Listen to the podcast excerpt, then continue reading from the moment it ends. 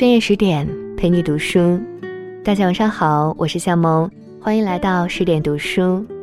今天我们一起走进梁实秋，蓦然一惊，已到中年。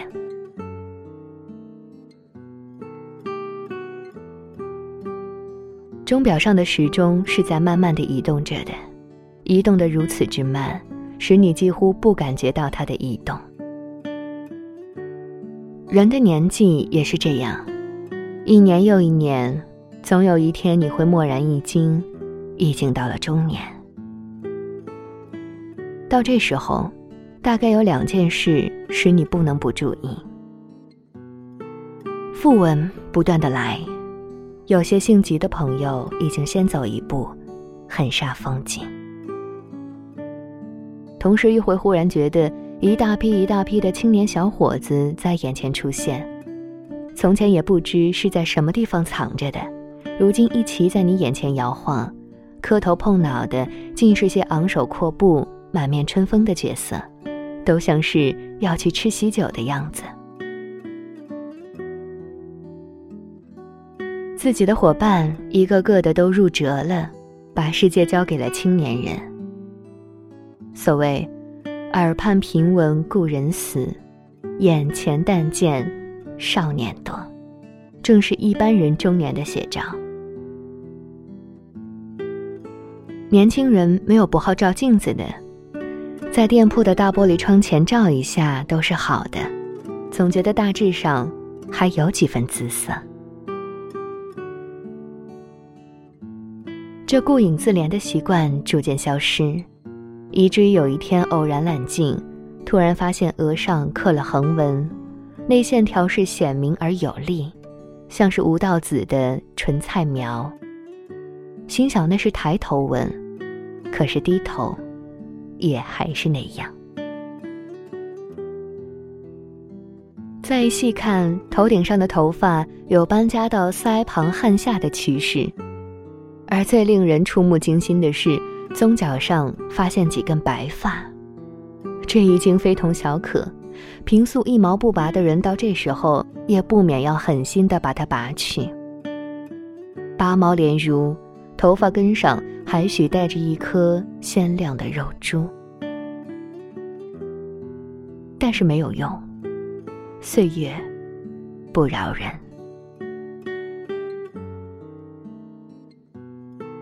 般的女人到了中年更着急。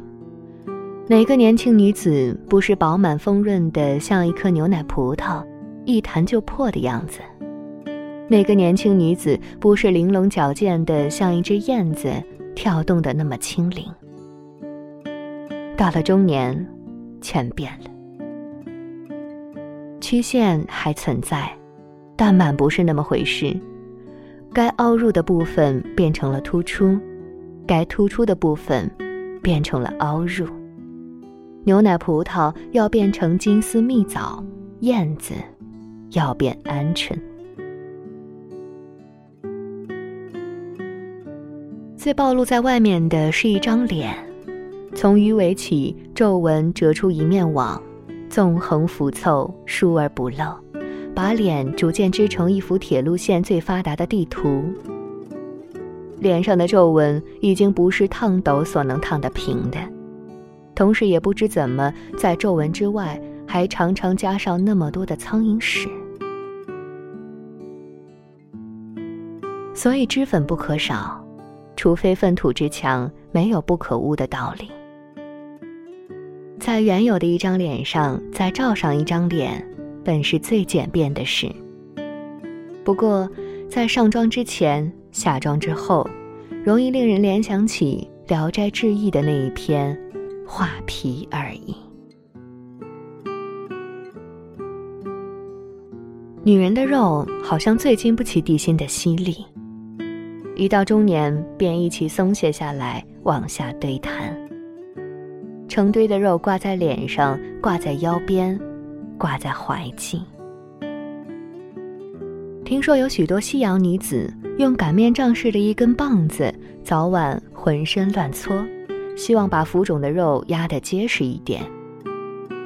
又有些人干脆忌食脂肪，忌食淀粉，扎紧裤带，活生生的把自己饿回青春去。有多少效果，我不知道。别以为人到中年就算完事。譬如登临，人到中年像是攀击到了最高峰，回头看看，一串串的小伙子正在头也不回呀，汗也不开的往上爬。再仔细看看，路上有好多块绊脚石，曾把自己磕碰得鼻青脸肿，有好多处陷阱。使自己做了若干年的井底之蛙。回想从前，自己做过扑灯蛾，惹火焚身；自己做过撞窗户纸的苍蝇，一心愿奔光明，结果落在粘苍蝇的胶纸上。这种种景象的观察，只有站在最高峰上，才有可能。向前看。前面是下坡路，好走的很。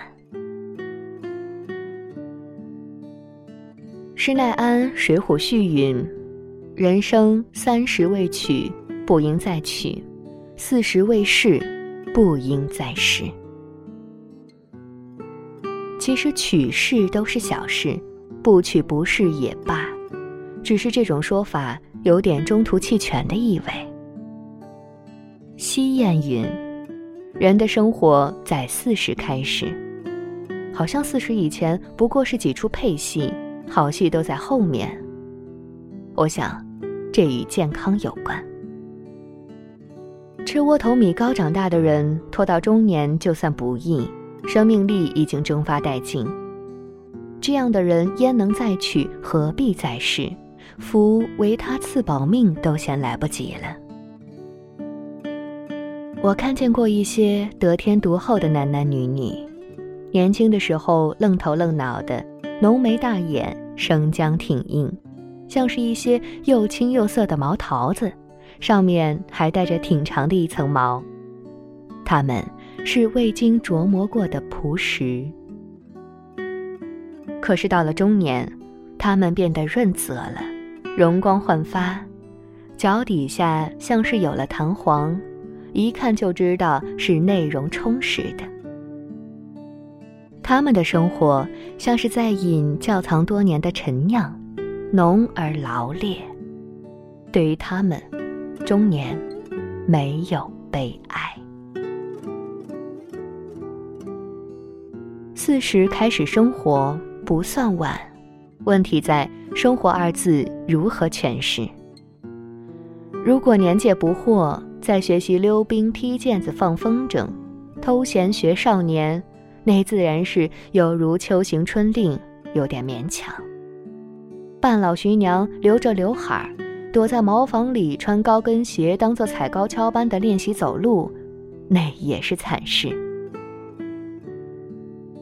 中年的妙趣，在于相当的认识人生，认识自己，从而。做自己所能做的事，享受自己所能享受的生活。科班的童龄已于唱全本的大武戏，中年的演员才能担得起大出的肘子戏。只因他到中年才能真懂得戏的内容。